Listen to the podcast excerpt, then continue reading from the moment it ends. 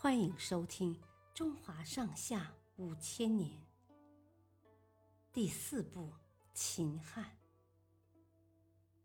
乌巢烧粮。公元二零零年十月，曹操和袁绍分别率领军队在官渡对峙。今河南中牟。两军正处于决战的关键时刻。这时，袁绍派大将淳于琼率一万多人护送军粮，并把军粮集中存放在袁军大营后方的乌巢处。许攸本来是袁绍的谋士，后来投奔了曹操。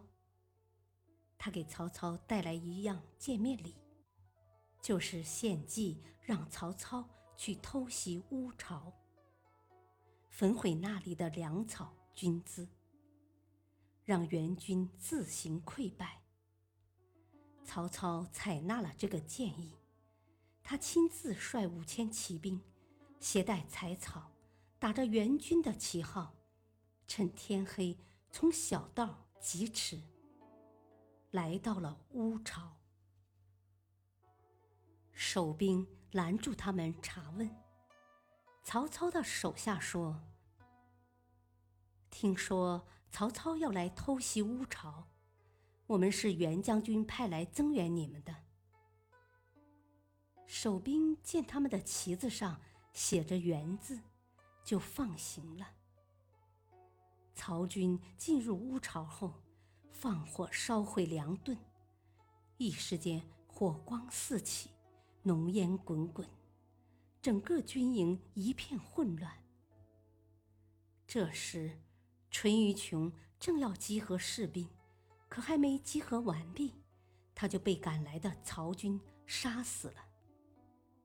听说乌巢的军粮被烧后，有部将建议立即去救援乌巢，但袁绍却决定趁此机会进攻曹军大营。切断曹操的后路。袁绍派部将张合率兵进攻曹军大营，结果他们前面遭到了曹营守将的顽强抵抗，后面又遭遇了从乌巢回来的曹操的猛攻。张合腹背受敌，最后只好投降了曹操。而当粮草被尽数烧毁的消息传到了官渡前线后，援军军心动摇。不久，官渡之战就以援军的失败而宣告结束了。谢谢收听，再会。